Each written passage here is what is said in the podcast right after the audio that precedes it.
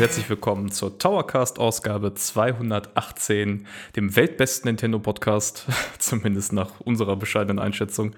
Äh, mein Name ist Addis und ich habe heute eine Premiere für euch, denn mit mir dabei ist nicht der Flo, auch nicht Dennis oder Felix, auch nicht der Kim, den ihr schon gehört habt, sondern ein ganz neues Gesicht.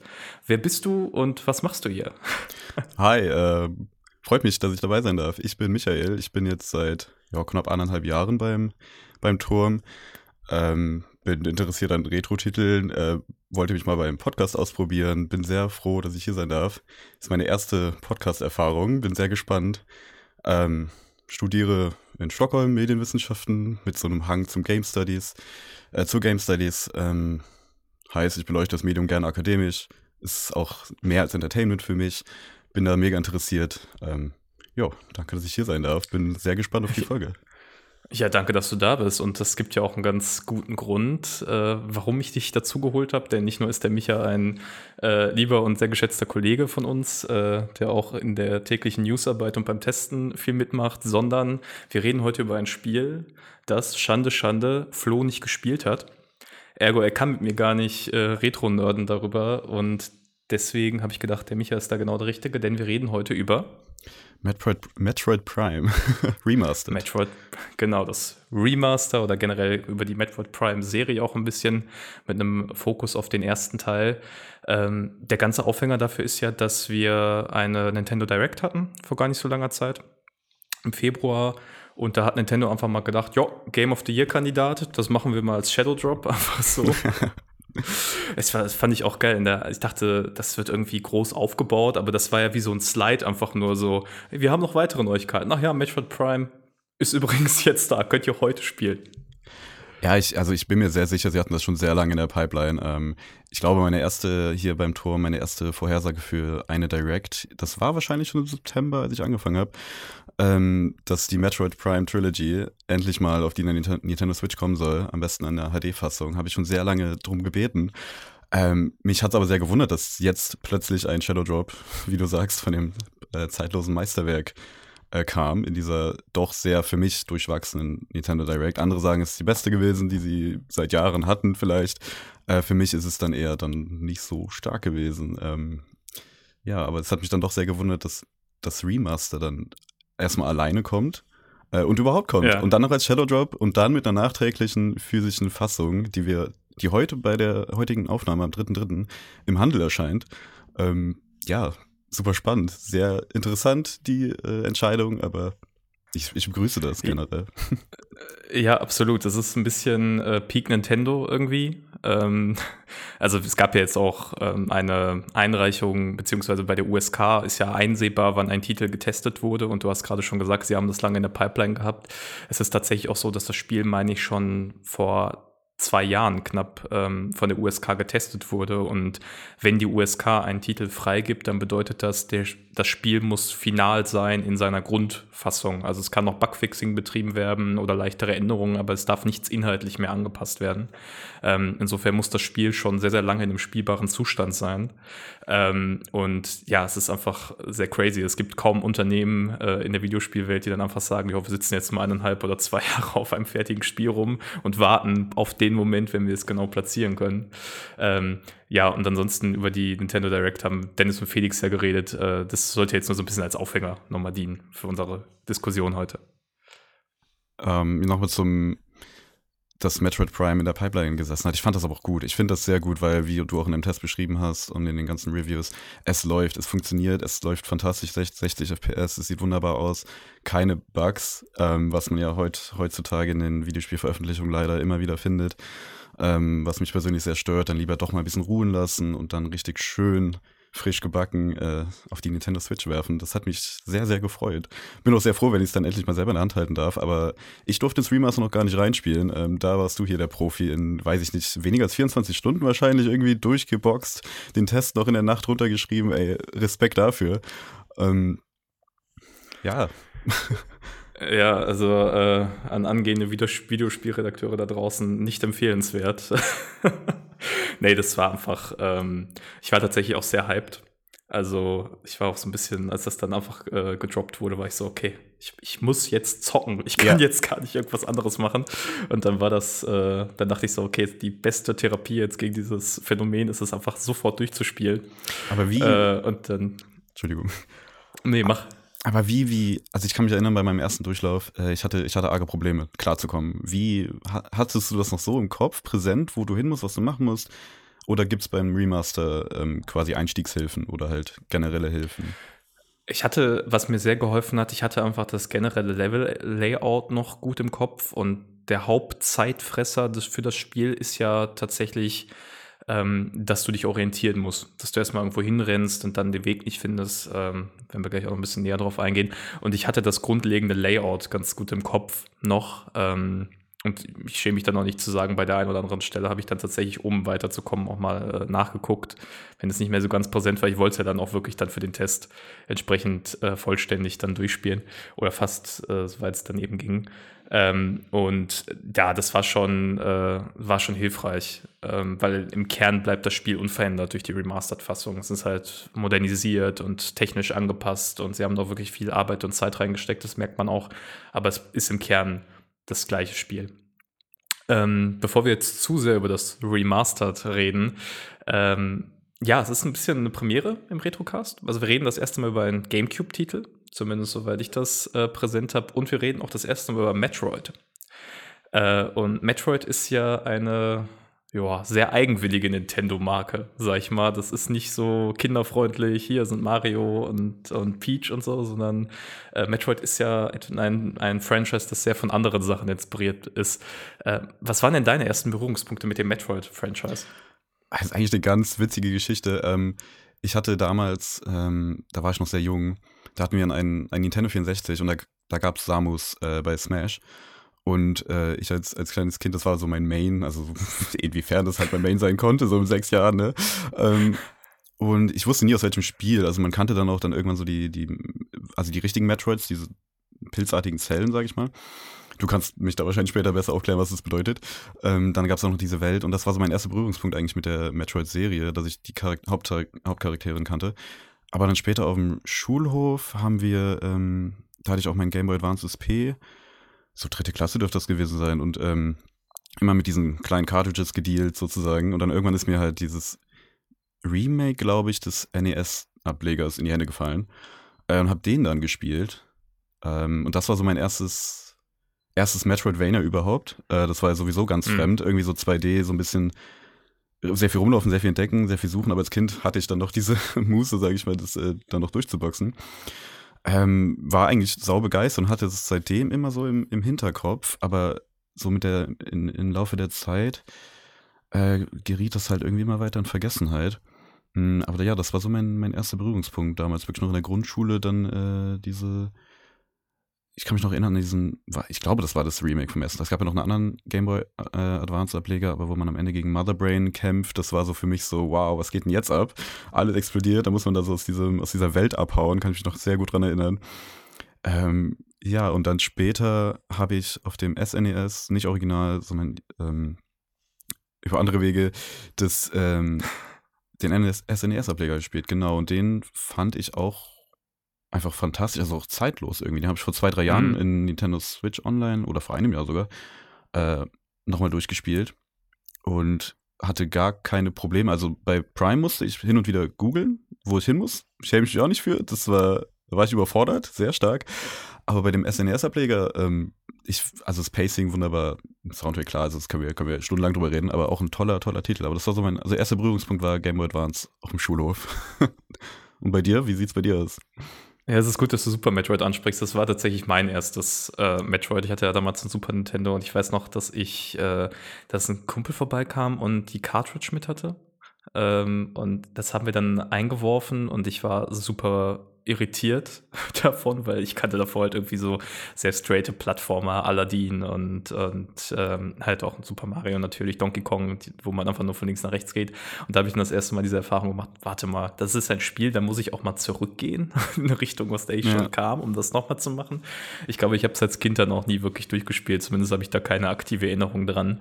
Aber ähm, was mich wahnsinnig fasziniert hat, ist die, wie du das gesagt hast, schon diese Atmosphäre, dieses ja auch sehr düstere eigentlich. Äh, also ich finde auch der Super Nintendo-Teil, klar, sind, sind, Pixel und das ist alles äh, im Rahmen, aber du hast Alienwesen, du hast diese äh, Heldin ähm, in diesem Kampfanzug. Ähm, es gibt ganz klare Anleihen ja auch in der ganzen Lore und so an so Sachen wie Alien von Ridley Scott und so. Also es ist äh, sehr, sehr stark eigentlich düster geprägt im Vergleich zu anderen Nintendo-Marken, die halt davon leben, halt besonders zugänglich und freundlich zu sein. Ähm, ja, und das waren dann so meine ersten Berührungspunkte. Und dann habe ich auf dem GameCube äh, auch die äh, Prime-Spiele gespielt. Ähm, dann war es aber auch so, dass ich längere Zeit dann gar nicht mehr so aktiv irgendwie mich mit Metroid beschäftigt habe. Einfach weil ich auch kein 3DS hatte, beispielsweise, wo dann ähm, äh, Samus Returns für rausgekommen ist. Und das, dann bin ich nochmal wieder eingestiegen im letzten Jahr mit Metroid Dread. Und Metroid Dread war richtig, richtig gut. Das hat mir sehr gut gefallen, aber es ist schon vorletztes Jahr mittlerweile. Zeit vergeht so schnell. Ja, genau, Metroid Dread. Ähm, Fand ich auch, also es, wie, wie du sagst, so für mich ist dann Samus erstmal unter den Radar gefallen irgendwie. Ich habe die Metroid Prime-Reihe nicht komplett gespielt. Ich habe den ersten Teil, wie gesagt, gespielt. Kam ja nochmal für die Wii raus. Other M habe ich, glaube ich, mal bei einem Freund irgendwie ganz kurz gespielt. Aber das war ja eh, es oh ist, glaube ich, so ein bisschen das schwarze Schaf, habe ich gehört. Ich habe keine Bilder dazu, außer dass es vertont war und dann so ein bisschen komisch, also eine andere Atmosphäre bekommen hat. Aber zu Metroid Dread, genau, da kam ich frisch aus meinem Erasmus zurück, äh, hatte die, die, die, die Handelsversion in meiner Tasche, ähm, noch in meinem WG-Zimmer, die, die Kartons haben sich noch gestapelt und ich lag in meinem Bett und habe Metroid Dread gespielt. Äh, kann, kann man auch wieder stundenlang drüber sprechen. Wunderbarer Titel, fantastisch schnell, ähm, sehr schön mit diesen, ach mir, ich weiß nicht, wie die Begriffe sind, diese Aliens, die Gegner, die super schnell und eigentlich auch so, ja. Meinst du die, die Emmy? Richtig, genau, Diese Emmy heißt Gegner? Ja. Ja. Ähm, viele haben die ja gehasst, weil das so, du musst im richtigen komischen, auch wirklich komischer Zeitpunkt dann blocken und so. Ähm, war schon komisch, hat mich auch hin und wieder dann zu Weißglut gebracht. Und der, der Endboss, an dem habe ich, glaube ich, zwei, drei Tage gesessen, also immer wieder so ein paar Stunden. Der hat mich auch schon richtig, da kann ich, habe ich auch schon öfter gehört, dass Leute da abgebrochen haben. Kann ich verstehen. Ähm, aber Metroid Dread fand ich rückblickend, ich habe jetzt nicht 100% gespielt, ähm, aber so auch ein, ein tolles Comeback. Und ich glaube sogar, ist es nicht der bestverkaufte Metroid-Teil bisher? Ganz genau. Es war, ähm, also es war lange Metroid Prime. Ähm, Metroid Dread hat es dann aber überholt und ja, auch echt, also super, super gut. Und wie du gerade gesagt hast, die, die Bewegung, die Flüssigkeit der Animation. Ich spiele auch gerne in die Klassiker rein, auch sowas wie ein Super Metroid. Aber Metroid Dread hatte wirklich diesen Vorteil, dass Samus einfach wahnsinnig geschmeidig ist. Und auch dieses, was ich ganze Zeit gemacht habe, war dieses, äh, die Grätsche quasi nach vorne, wo sie sich dann so durchslidet. Das hat einfach super viel Spaß gemacht. Ja, ja. Aber gut, bevor wir jetzt zu sehr abnörden über Metroid insgesamt, äh, wollen wir so langsam äh, die Kurve Kurve kriegen zu Metroid Prime. Aber es ist natürlich super wichtig, dass wir erstmal einen kleinen Einstieg machen. Was ist überhaupt das Metroid-Universum? Und äh, wir haben gerade den Namen Samus schon mal erwähnt. Ähm, das ist eine Spielereihe, die sich dreht um einen Charakter mit dem Namen Samus Aran. Und die ist ganz familienunfreundlich, äh, vom Berufswegen Kopfgeldjägerin. Das heißt, die wird äh, engagiert, um bestimmte Aufgaben zu erledigen in einem Inter also es gibt halt die Föderation, das wird nie so richtig thematisiert über bestimmte Andeutungen hinaus, aber es gibt quasi ein intergalaktisches Gemeinwesen und für dieses Gemeinwesen des Samus in der Regel im Einsatz. Ähm, und die Spielereihe selber zeichnet sich eben dadurch aus, dass man Action-Plattforming in einer gewissen Weise hat. Also insbesondere bei den 2D-Teilen. Ihr steuert Samus also bei den klassischen Spielen so aus einer Seitenperspektive, könnt mit ihr herumspringen, könnt schießen. Sie hat diesen berühmten Phaser-Arm, mit dem sie sich wehren kann. Und es gibt eben eine Verzahnung der Welt in verschiedene Areale, die auch unterschiedlich thematisch gestaltet sind. Das heißt, wenn ihr in die Welt geworfen werdet, gibt es irgendwie einen bestimmten Eingangspunkt, der meistens mit Samus Raumschiff in Verbindung gebracht wird. Und von diesem Ausgangspunkt müsst ihr euch dann peu à peu durch die gesamte Welt arbeiten. Ähm, und wichtig ist natürlich das Upgrade-System, das da im Hintergrund steht. Ähm, möchtest du dazu vielleicht ein bisschen was sagen? Ähm, ja, also bei Metroidvanias, also Vania bin ich nicht so familiär, ich habe nie Castlevania gespielt, aber bei, Met, bei den Metro-Teilen ist es ja so wie im Genre klassisch, also wie der Name halt sagt. Ähm, man nimmt, man bekommt Upgrades wie zum Beispiel Grappling Hook oder diesen, ähm, diese Ballform, Aufball, glaube ich, heißt der, mit diesen ähm, Granaten oder jetzt wie bei Metroid Prime, Prime, man hat diese verschiedenen ähm, Beams, diese Waffen, womit man verschiedene Türen öffnen kann und dadurch, die bekommt man im Laufe des Spiels, man, wie du auch vorhin angesprochen hast, viel Backtrack, muss viel zurückgehen, weil in anderen Räumen gibt es zum Beispiel andere Ausgänge wieder, die dann nur mit anderen Upgrades quasi freischaltbar sind, damit man wieder neue Areale kommt. Äh, und das war halt damals bahnbrechend einfach. Ähm, das gab es vorher noch nicht und deshalb wird das Genre auch nach dem äh, Spiel benannt. Äh, und das ist, das kann man mögen, muss man nicht. Ich finde aber beim, vor allem bei Super Metroid und jetzt bei Metroid Prime, ist es sehr, sehr gut umgesetzt eigentlich. Ähm, es wirkt nicht, das Backtracking wirkt nicht anstrengend. Es ist dann ein neues Areal, also es ist ein Areal, wo du zurückkommst, du kennst das Layout, du kennst diese Monster, die dort sind, aber es gibt dann immer wieder so kleine, wie du auch gesagt hast, verzahnte äh, Passagen, die dann eben noch nicht frei sind oder frei gemacht werden können. Äh, und dann öffnet sich halt wieder was komplett Neues. Das bedeutet, der Entdecker, Entdeckerdrang nimmt halt irgendwie nicht ab. Du kannst immer wieder zurücklaufen und denken, okay, vor allem mit diesen fantastisch umgesetzten Karten, wie jetzt bei Metroid Prime in, im 3D, ähm, kann man immer wieder so kleine Ecken sehen, die, wo vielleicht noch ein Geheimnis schlummert. Ja, ganz genau. Das ist diese, also der Erkundungsdrang ist ein ganz starker Motivationsfaktor für die Reihe, dass man halt immer wieder gucken will, okay, was ist hinter der Ecke äh, versteckt und das Spiel signalisiert einem auch immer wieder, du kommst hier gerade nicht weiter. Also es wird auch ganz klar gesagt, du kannst zum Beispiel bei Metroid Prime, du kannst mit dieser Waffe diese Tür nicht öffnen. Und äh, das könnte auf der einen Seite total frustrierend sein, ist es auch manchmal. Aber auf der anderen Seite weckt ja. es halt sofort dieses, okay, ich kann die Tür jetzt noch nicht öffnen. Das heißt, ich komme hier irgendwann nochmal zurück. Am besten merke ich mir das mental oder ich schreibe es mir sogar auf und kann dann an späterer Stelle dann nochmal zurückkehren, um dann eben die Welt nochmal weiter zu erkunden auf eine Art und Weise, die ich vorher nicht geschafft habe. Äh, und du hast es gerade schon gesagt, Metroidvania, das, also Metroid hat quasi das Genre mitbegründet. Und der Vania, der Castlevania-Teil, ähm, so wie ich das immer verstehe, in der Rekonstruktion ist halt vor allem durch so ein Rollenspielsystem aber begründet. Also da gilt ja in der Regel Symphony of the Night so als das, das prägende Ding. Und da hast du tatsächlich, dass du nicht nur vorgegebene Upgrades hast, wie bei Metroid. Bei Metroid kriegst du ja einfach peu à peu alle Waffen und Upgrades, oder zumindest die zentralen. Und bei Castlevania ist es so, dass du zusätzlich auch noch einfach äh, RPG-artige Werte hast, die dann an bestimmte Sachen gekoppelt sind. Dann kannst du halt ein besonders cooles Schwert aufnehmen oder deinen Charakter auf eine bestimmte Art und Weise nochmal modifizieren. Das ist dann quasi nochmal der Unterschied, aber das grundlegende Spielprinzip ist sehr ähnlich. Ja, genau. Und ähm, bei Metroid ist halt auch das Coole, wenn du weißt, du bekommst eine neue Waffe oder ein Upgrade. Gut, okay, ich könnte jetzt die ganze Welt abgrasen, aber vielleicht hast du auch noch was im Kopf, wo was war. Zum Beispiel mit diesem Grappling Hook gibt es ja manche Passagen, da kommt man halt nur mit dem Hook weiter. Äh, oder halt auf der Karte sind dann die Türen in verschiedenen Farben eingezeichnet, wie jetzt zum Beispiel der Ice Beam ist dann, dann weiß oder diese Phaser Beam, glaube ich, heißt der, äh, ist, ist violett. Äh, und dann weißt du schon, okay, da könnte ich jetzt weiter. Und dann geht man auch da zielstrebig hin. Aber auf dem Weg dorthin schon, was ich sehr cool finde, ähm, findest du ja trotzdem noch kleine Punkte in diesen Räumen, die eigentlich dann nur als Fortbewegung dienen, wo dann noch zum Beispiel irgendwie ein Raketenupgrade liegt oder so. Also das, der Entdeckerdrang wird da sehr, sehr, sehr groß geschrieben und das finde ich sehr cool. Und ähm, das wurde sowohl in 2D beim Super Metroid äh, gut umgesetzt und bei Metroid Prime ja dann quasi nochmal ja schon perfektioniert. Ähm, und vor allem, weil das auch dieser 3D-Durchbruch war, äh, dafür dann als Debüt echt Hut ab. So, das ist äh, fantastisch umgesetzt, ja. Ja, es gibt, glaube ich, äh, wir werden da später noch auf die Entwicklungsgeschichte eingehen, aber es ist schon krass, wenn man überlegt, dass es das erste Spiel des Studios war und dann direkt so, Stimmt, ja. äh, also gut, natürlich auch erfahrene Leute im Team, aber dass es dann direkt so äh, durch die Decke ging, war schon, schon krass. Ähm, wenn wir gerade über Updates reden, dann müssen wir auch glaube ich, so langsam den Bogen schlagen zur Story selber von Metroid Prime, weil da Upgrades auch eine wichtige Rolle spielen. Und zwar ist es so, dass ihr Samus, also man sieht Samus Raumschiff, das so durch den Weltraum fliegt und dann wird eben thematisiert, ah, ja, es gibt einen Hilferuf von einem verlassenen Planeten äh, mit dem Namen Talon 4.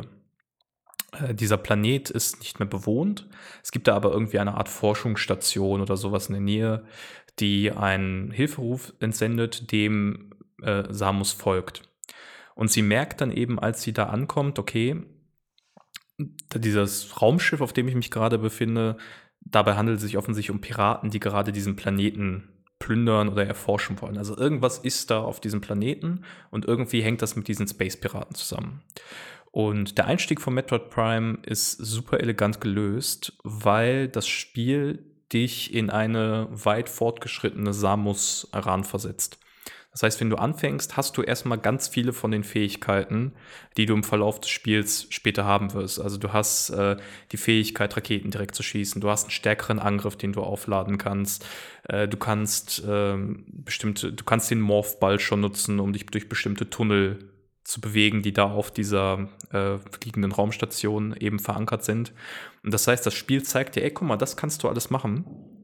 Und dann, äh, wie es so kommen muss bei einem Metroidvania, äh, stürzt dieses Raumschiff ab. Und Samus muss quasi von dem Schiff fliehen und durch eine Explosion, die kurz vor der, vor der Flucht entsteht, werden ja all diese Fähigkeiten wieder genommen. Das heißt, wenn ihr das Abenteuer wirklich beginnt auf Talon 4, habt ihr diese ganzen Fähigkeiten nicht mehr. Aber dadurch, dass das Spiel dir vorher zeigt, hey, pass mal auf, das kannst du alles machen, weißt du, okay, ich werde später wieder diese Fähigkeiten irgendwie bekommen. Ich werde später wieder diesen stärkeren Beam haben. Ich kann mich zum Ball machen. Und das gibt dir schon einen sehr guten Hinweis darauf, wie du dich auf der Welt selber dann bewegen musst, weil du quasi eine Orientierung hast und du sehen kannst, okay, wenn da jetzt gerade so eine kleine Höhle ist, in die ich nicht reinkomme, dann weiß ich, die wird später für mich relevant sein. Und das hilft wahnsinnig bei der, bei der Orientierung. Das heißt, wenn ihr startet, habt ihr erstmal so ein Grundgerüst, von dem ihr euch äh, eure Fähigkeiten wieder zurück äh, erwerbt. Ähm, wie hast du denn, dann ist es eben so, wir landen auf Talon 4 und wir sind erstmal auf uns gestellt. Wie hast du denn den Einstieg beim, äh, beim Spiel dann selber erlebt, dass du auf diesem Planeten warst? Das, das Spiel sagt ja auch gar nicht viel, sondern du bist da erstmal und ja. dann schau mal, wie du jetzt weiterkommen kannst. Allein das ist halt auch schon wieder sehr, sehr klug gewählt. Also du bist ja dann ähm, du landest dort und dann ist da zum Beispiel ein kleiner See, der, wo du dann denkst natürlich so, okay, da kann ich erstmal, also kann ich überhaupt nicht hin. Also, ähm, und dann hast du diese verschiedenen Türen und dann grast du erstmal so deine Möglichkeiten ab. Ähm, und schnell stellst du halt daraus, okay, du kommst nur durch diese eine Tür und dir wird ja auch nicht gesagt, hey, schieß drauf, damit die Tür aufgeht. Du äh, musst ausprobieren. Und das finde ich halt auch eine große Stärke von Metroid. Du musst dich ausprobieren, du musst rumschauen, was sind meine Möglichkeiten, ähm, welche Instrumente habe ich gerade, die mir jetzt quasi genommen wurden, was ist denn noch übrig? Und das ist halt nur dieser, dieser Beam. Äh, und dann läufst du durch diese äh, erste Tür und dann hast du diese, ja, die ersten Gegner und dann, dann also ich finde, du bist durch die Isol Isolation zum Überleben, Anführungszeichen, musst du dich, musst du ausprobieren. Da musst du halt auch auf, auf der Hut sein, nenne ich es mal. Äh, und das finde ich als, also das passt auch einfach zur Atmosphäre und, und irgendwie, ich weiß gar nicht, wie ich mich zurechtgefunden habe. Ich glaube einfach, ja, also ich meine, ich kenne das Genre generell und, und so Samus, aber dann 3D das erste Mal einfach ja durch, durch Ausprobieren. Was ich da ziemlich kompliziert fand, war dann noch damals dieses Lock-on-System, diese Steuerung, was ähm, ein schwieriger Einstieg war, aber dann äh, später ziemlich, ziemlich gut sich eingegroovt hat, sag ich mal.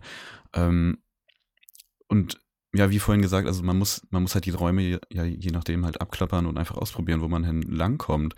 Äh, und irgendwann hast du halt so diesen, findest du halt raus, okay, so funktioniert das hier. Und ähm, wie eben schon angesprochen, dann, je nachdem, was man so findet oder welche Karten man findet, ähm, ja, kommst du halt voran. Und was ich da auch noch sehr cool fand, apropos Karten, ähm, diesen, diesen Visor oder diese, diese Vision, dass du ähm, alles scannen kannst. Das ist auch sehr, sehr wichtig und glaube ich, ja, sehr, sehr vonnöten, anders kommst du halt nicht, äh, nicht rum. Und da, dadurch lernst du halt auch erst die Welt kennen, ähm, die Du kannst auch die Türen scannen, wie du auch eben gesagt hast, jo, du kommst jetzt nicht weiter, du brauchst was anderes, ähm, weil zum Beispiel die Tür muss mit Kälte beschossen werden. Ich weiß nicht genau, was da gesagt wird, aber ähm, ja, wie, wie war das bei dir? Also wie, welche Hilfen hattest du ganz am Anfang, wenn es überhaupt welche gab?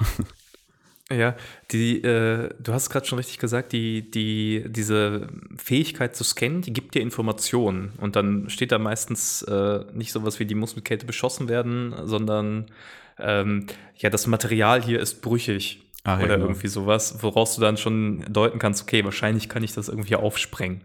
Äh, oder halt, äh, genau, deine Waffe funktioniert an dieser Tür nicht. Das bedeutet ja umgekehrt, okay, irgendeine Waffe wird an dieser Tür funktionieren.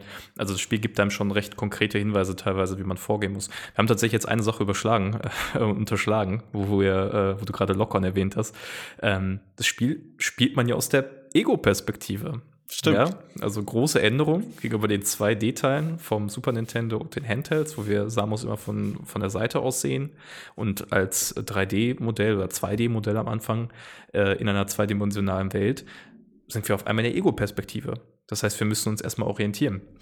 Und der Grund dafür, warum es diesen Lock-On gibt, ist, dass wir das Spiel ja erstmal für den GameCube konzipiert haben. Das heißt, wir sehen, das Spiel ist angepasst an den Nintendo GameCube und der Nintendo GameCube hatte ja die Eigenheit, keinen zweiten Analogstick zu haben, einen richtigen. Es gibt den sogenannten C-Stick, das ist dieser kleine gelbe, ähm, den ihr kennt. Das ist quasi die Umwandlung von dem äh, C-Tasten vom N64-Controller.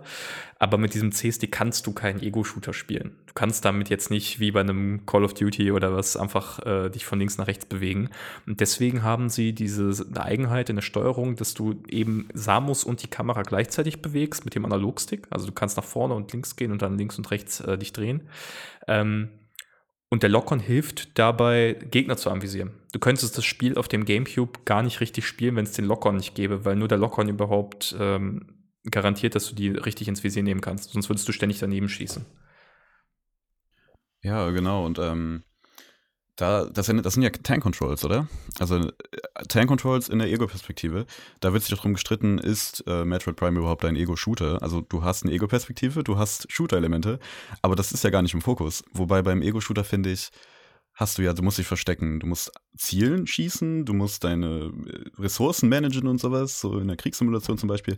Aber bei Metroid Prime steht das ja gar nicht im Fokus. Ähm, da geht's, also es ist ja das Shooten oder das Schießen ist ja nur Mittel zum Zweck, um dich zu verteidigen äh, um, und voranzukommen. Klar, der Kampf ist ein großer Aspekt, aber da geht es auch viel ums ähm, ja, Platforming und Rätsel, wobei Rätsel gar nicht mehr so viel, ähm, aber halt anders als bei einem Ego-Shooter. Und da finde ich halt die Genre-Definition ganz interessant. Da habe ich auch schon Meinungen gelesen von, das ist natürlich ein, ein FPS, ein First-Person-Shooter.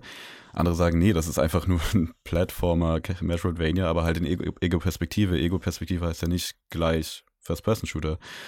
Ähm, aber ich fand diese, wie gesagt, die Log-On-Funktion super gut gelöst, weil du damit auch gerade bei den Bosskämpfen, da fällt mir jetzt spontan dieser ähm, Steingolem ein, ich weiß nicht seinen Namen jetzt, äh, da muss man ja viel damit arbeiten, dieses Ausweichen nach links und rechts. Ich fand das sehr geschmeidig, auch damals schon, dass man anvisiert und durch die Ausweichtaste springst du, weiß ich nicht, anderthalb Meter oder so zur Seite und bist dadurch sehr, sehr agil, obwohl du halt deine Kamera ja nicht so frei steuern kannst. Genau, du bleibst, du bleibst äh, fokussiert. Ähm, ich bin tatsächlich, glaube ich, sehr stark in dem Camp ähm, zu sagen, dass es kein Ego-Shooter ist, sondern es ist ein Adventure-Spiel, das man einfach aus der Ego-Perspektive steuert. Ähm, der Grund dafür ist vor allem die, die Lock-on-Mechanik, weil das, das Hauptspielelement bei einem Ego-Shooter ist ja eigentlich das Meistern der Waffe. Das heißt, dass du zielen kannst, dass du reagieren kannst, dass du Management betreibst mit Munition. Es gibt in dem Spiel keine Munition. Äh, Samus äh, Kampfarm ist quasi rund um die Uhr einsatzbereit. Ähm, und es gibt keine richtige Herausforderung mit Blick auf das Zielen, weil du Lock-on-Fähigkeiten oder die Lock-on-Fähigkeit hast. Das Einzige, wo die Herausforderung dann darin besteht, ist das Ausweichen. Das ist ziemlich wichtig das Sammeln von Upgrades und dass du lernst, für welchen Gegnertyp welche Waffe am besten geeignet ist. Das heißt, du musst sehr schnell eigentlich dir aneignen, in irgendeiner Form umzuschwingen. Äh, benutze ich jetzt erstmal den Eisbeam, um Gegner einzufrieren. Äh, dann kann ich ihn mit einer Rakete vielleicht zerbürsten oder so. Es gibt bestimmte Gegner, die reagieren nur auf eine bestimmte Art von Schaden. Ähm, manche Gegner sind unsichtbar, da muss man einen Visor anmachen. Das heißt, die gesamte Herausforderung ist eigentlich das Management dieser Fähigkeiten und gar nicht so sehr die äh, Fähigkeit jetzt zu zielen oder so oder das zu richtig zu koordinieren. Es wird manchmal ein bisschen wichtiger äh, in größeren Arealen, wo Gegner sich halt auch in die Höhe und Tiefe stärker bewegen, aber im Wesentlichen kann man eigentlich weite Ich glaube, wenn man sehr schlecht in Shootern ist, kann man trotzdem Metroid Prime spielen und damit ja, Spaß definitiv. haben. Ich denke, das, das, das hält das nicht auf. Definitiv. Und ähm, nochmal zum, wenn du halt zielst, du hast ja einmal dieses Log-On, wenn die auf der horizontalen quasi in deiner Nähe vom, vom Visier sind, von dem, von dem Ziel, ähm, ach, wie heißt es? Ne? Du weißt, was ich meine, von dem Indikator, wo du hinschießt. Ähm, ja. Oder du kannst dich halt positionieren und dann durch die, durch die rechte Schultertaste kannst du halt schauen im Raum, kannst dich umherschauen. Das heißt, du hast ja trotzdem noch volle Kontrolle über das Bild, was du sehen möchtest. Nur bist halt nicht mehr beweglich. Das ist so die Downside davon. Und ja, wie du auch sagst, ist halt auch wieder so eine Management-Sache und es ist ähm, unheimlich interessant gelöst, funktioniert aber super gut. Also ich bin sehr großer Fan von dem ähm, Konzept.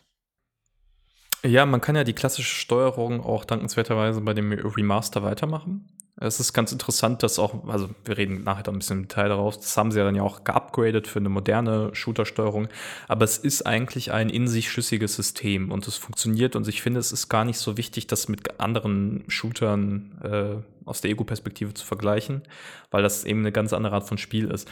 Dieses, äh, was du gerade beschrieben hast, man ist an der Stelle und kann sich umsehen, das ist ja zum Beispiel auch bei Resident Evil 4 so. Da erscheint ja jetzt genau. auch das Remake, aber Resident Evil 4 ist äh, eine große Ironie der Geschichte, ursprünglich erschienen als ein GameCube-Exclusive, weil Shinji Mikami äh, kein Vertrauen in, in, Microsoft und Sony hatte, irgendwie ernsthafte Konsolen zu machen.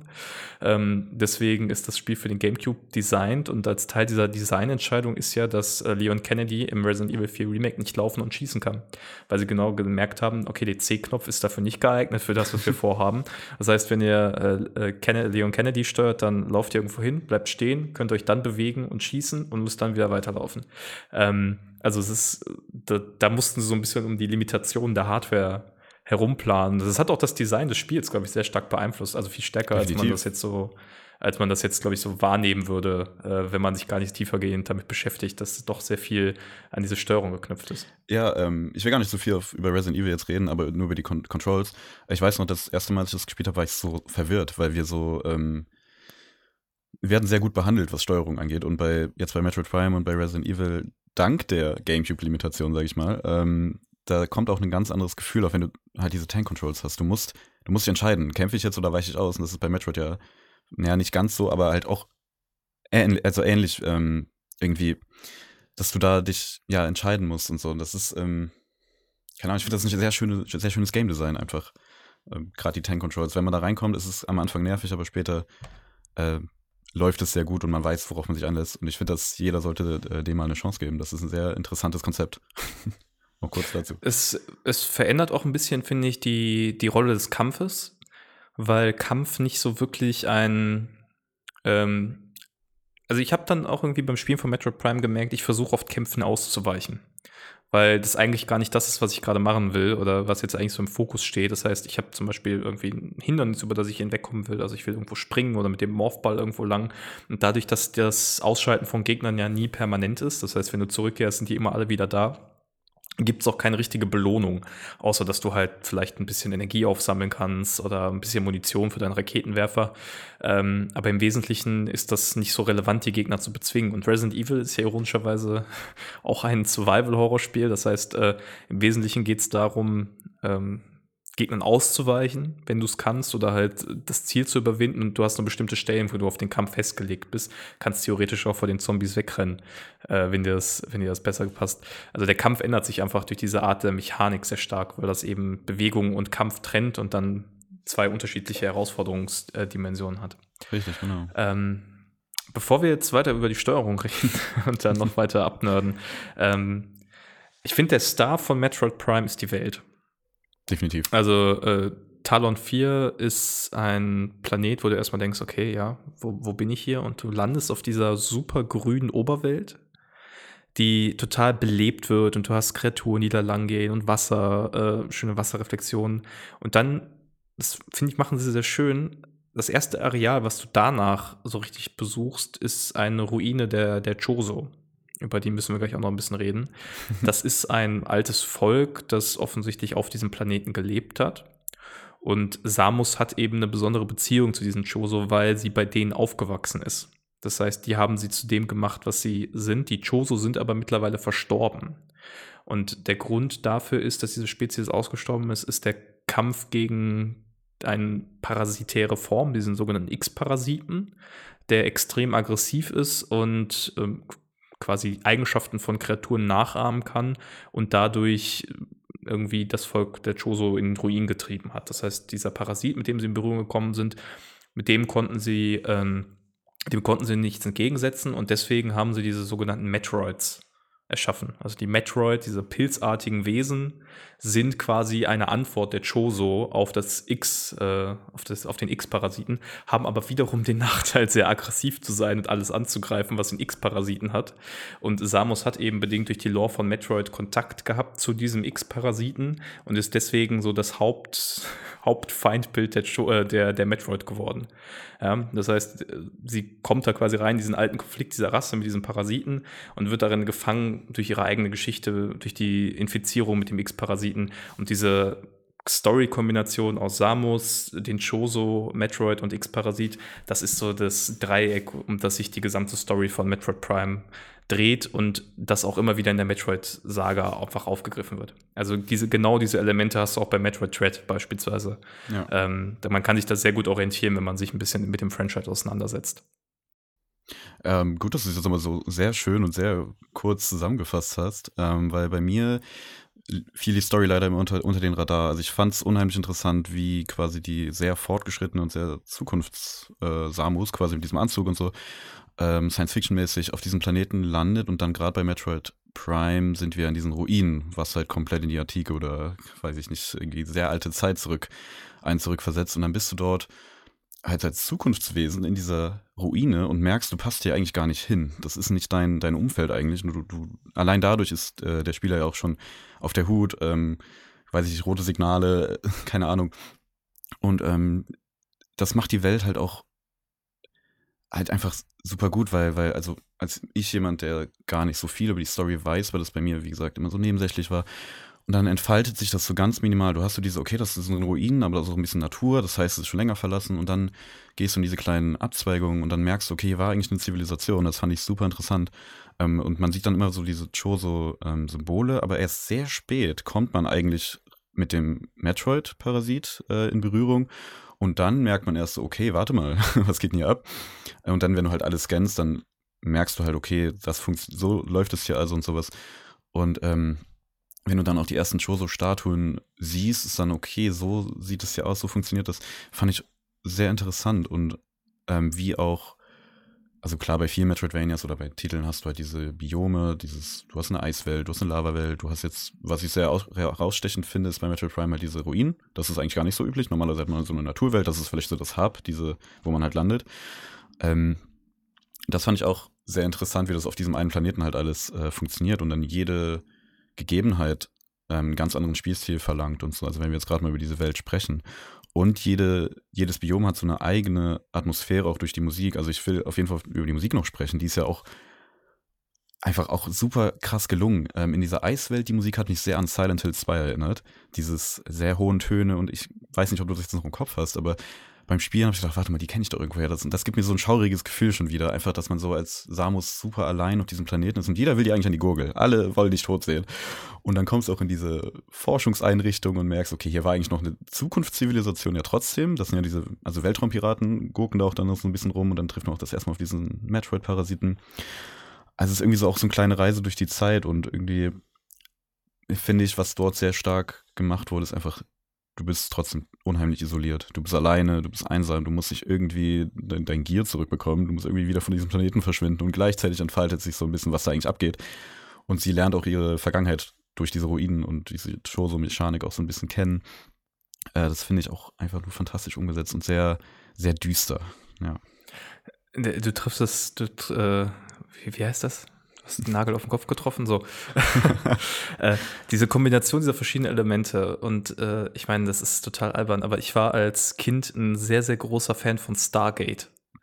ähm, dieser Science-Fiction-Serie. Und das ist ja tatsächlich auch so eine Besonderheit von Stargate gewesen, dass du diese hochentwickelten Zivilisationen hast, dass ja bei denen das die greifen halt irgendwie so Verschwörungsmythen ganz stark auf, dass die äh, Pyramiden von Aliens kommen und so. Das verwurschteln sie dann in so eine Lore, wo es dann halt eben darum geht, dass diese alten Zivilisationen diese steinernden Bauten hatten, aber gleichzeitig halt super fortgeschrittene Technologie. Ähm, und die Choso sind ja auch so ein bisschen so. Die haben auf der einen Seite diese Tempel erbaut, die sehr, sehr altertümlich wirken Gleichzeitig haben sie aber natürlich auch diesen Kampfanzug von Samus ja in irgendeiner Form auch geschaffen. Und äh, auch, das ist auch eingebettet, die, die Upgrades, die man findet dann im Verlauf des Spiels, also die Verbesserung für, für Samus eigenen Suit, die findet sie eigentlich immer in Sachen, die von den Shoso hinterlassen wurden. Also mhm. irgendwelche Einrichtungen, ähm, wo dann vielleicht eine Tür eingefallen ist oder wo sie erstmal einen Gegner bekämpfen muss, um da äh, überhaupt hinzukommen.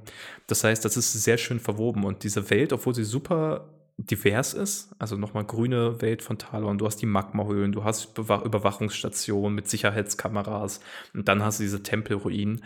Das wirkt sehr, sehr schlüssig und ich glaube, es wirkt einfach sehr schlüssig, weil sie in der Lore selber und in der Art, wie die Welt gestaltet ist, das gut erklären können. Es gibt diese alte Zivilisation, die war sehr fortgeschritten. Diese Piraten wollen etwas erforschen, was hier ist. Das hängt irgendwie auch mit diesen Metroids zusammen und die Metroid wiederum haben ja dieses Organische, also dieses fast schon so Horror-Organische, was sich ja dann auch durch das Weltendesign teilweise zieht. Also super, super gut, äh, diese Punktlandung, die sie da hinbekommen haben, das wirklich alles zusammenzufügen zu so einem kohärenten Set in einer doch vergleichsweise kompakten Welt. Das ist jetzt nicht riesig, das Spiel.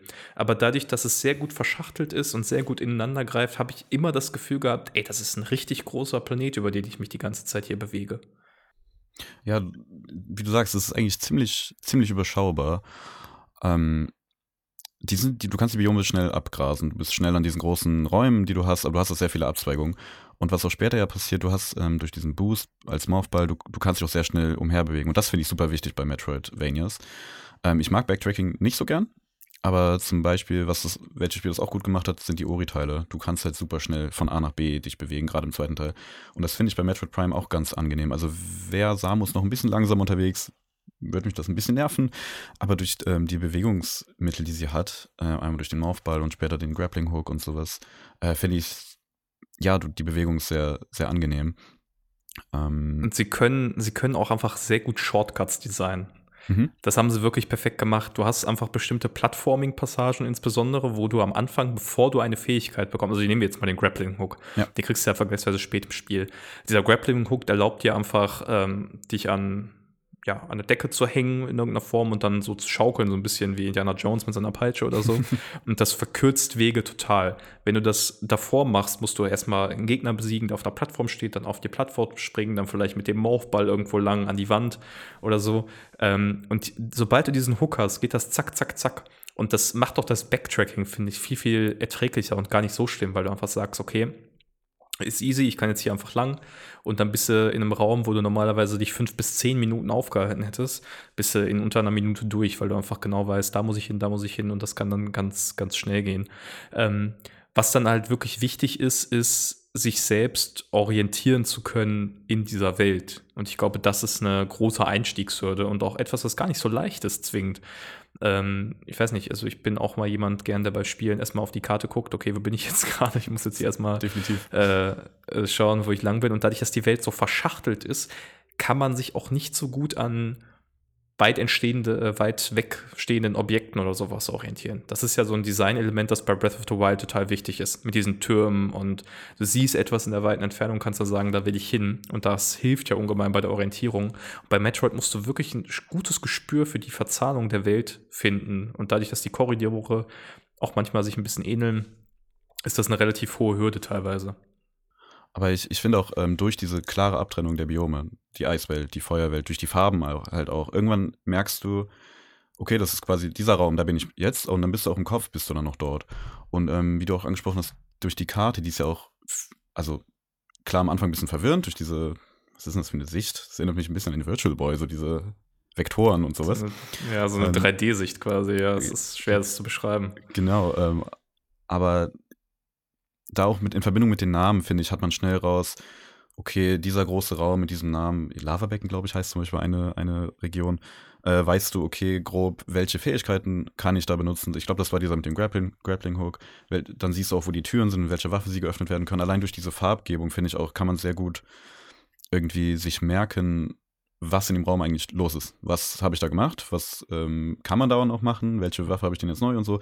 Ich finde die Farbgebung bei dieser, bei der Orientierung auch unheimlich wichtig. Ähm, und man hat halt oft diese großen Areale und dann halt diese, wie du sagst, die kleinen, kleinen verzah äh, verzahnten äh, Gebiete. Finde aber, wie gesagt, durch diese klare Abtrennung der Biome kann man sich im Kopf irgendwie so schneller hineinversetzen, wo man mit welchen Räumlichkeiten man, sich eigentlich, es eigentlich gerade zu tun hat. Ähm, wo bei anderen Spielen man zum Beispiel erstmal, ich müsste zum Beispiel erstmal hinlaufen, okay, ach, das war das Gebiet, stimmt. Aber allein auf der Karte sind die auch in verschiedenen Farben eingeteilt, hast die Eiswelt, die Feuerwelt, diese ähm, Forschungsstation. Allein dadurch finde ich das einfach auch wieder orientierungsmäßig sehr gut umgesetzt für einen sehr, finde ich schon am Anfang anstrengenden ähm, 3D-Titel. Also 3D, sich zurechtfinden in einer 3D-Welt ist ja auch nochmal ein bisschen was anderes als 2D. Und da finde ich das vor allem durch die Farbgebung irgendwie sehr gut gemacht. Ja, und ich glaube, das ist auch der Grund, warum das gar nicht so oft gemacht wird. Also, äh, wir haben jetzt die ganze Zeit gesagt, ja, es ist halt äh, Metroid in 3D, aber ich glaube, es ist extrem anspruchsvoll, eine Welt zu machen, dreidimensional, die so funktioniert wie die Welt von Metroid Prime. Ähm, und es gibt im Grunde, während es unzählige 2D-Metroidvanias mittlerweile gibt, also allein auf der Switch könnt ihr bestimmt, ich werfe jetzt mal einen Zahlenraum, 100 unterschiedliche Metroidvanias wahrscheinlich spielen, von allen möglichen Anbietern, in allen möglichen Universen, ähm, auch viele sehr gute dabei, gibt es kaum 3D-Metroidvanias so richtig. Also es gibt Stimmt. noch die Arkham, Batman Arkham-Spiele, die werden manchmal so ein bisschen in diese Richtung gezählt, vor allem der erste Arkham Asylum. Ähm, aber ansonsten steht Metroid Prime auch heute, nach über 20 Jahren, finde ich ziemlich für sich. Das ist eine in sich abgeschlossene und ziemlich einzigartige Spielerfahrung, die du gar nicht so leicht replizieren kannst und die auch ganz selten nur geboten wird. Es gibt super viele Spiele, die haben irgendwas und dann bauen sie da so Metroidvania-Elemente ein. Also sowas wie, du brauchst jetzt hier ein bestimmtes Upgrade, um diesen Teil der Welt zu erkunden. Ähm, schön und gut, ne? Ist alles, da sieht man auch, woher das, woher das kommt. Aber dass das wirklich so im Fokus des Spiels steht und dass sich alles um dieses Prinzip herum schlängelt und darum aufgebaut ist, das hast du echt also ist mir zumindest nicht bekannt, dass das großartig bespielt wird. Und ich finde, das macht das Spiel auch bis heute so wahnsinnig einzigartig und, und spannend und interessant vom Design her. Ja, du hast recht. Also mir fällt jetzt auch spontan gar kein Titel ein, der das, also 3D-Metroidvania generell. Ähm, 2D, klar, du, wie du gesagt hast, Millionen auf der Switch, alle, alle auch Pixel, Retro-like. Ähm, aber so 3D fällt mir, ich habe äh, Batman Arkham-Reihe gar nicht gespielt. Ich habe die auf Epic irgendwann mal kostenlos bekommen, aber ich habe sie nie gespielt und wusste auch bis vor ein paar Monaten gar nicht, dass es ein Metroidvania ist. ich dachte, das ist halt ähm, so ein wie Sleeping Dogs, irgendwie so ein Prügel, ja nicht GTA direkt, aber Open World, weiß ich nicht, Prügel, Action Adventure, weiß ich nicht. Ähm, aber jetzt spontan fällt mir nichts ein, aber das, ähm, ja, du hast recht, das ist halt nach wie vor einzigartig. Vielleicht kann jemand von den Zuhörern ja mal ähm, einen Tipp geben, wie welche 3, d Metroidvanias da noch draußen rumlungern. Das würde mich echt mal interessieren, ob man da so vielleicht auch einen Vergleich ziehen könnte, welche Elemente von Metroid Prime übernommen wurden und sowas. Das würde mich echt mal interessieren.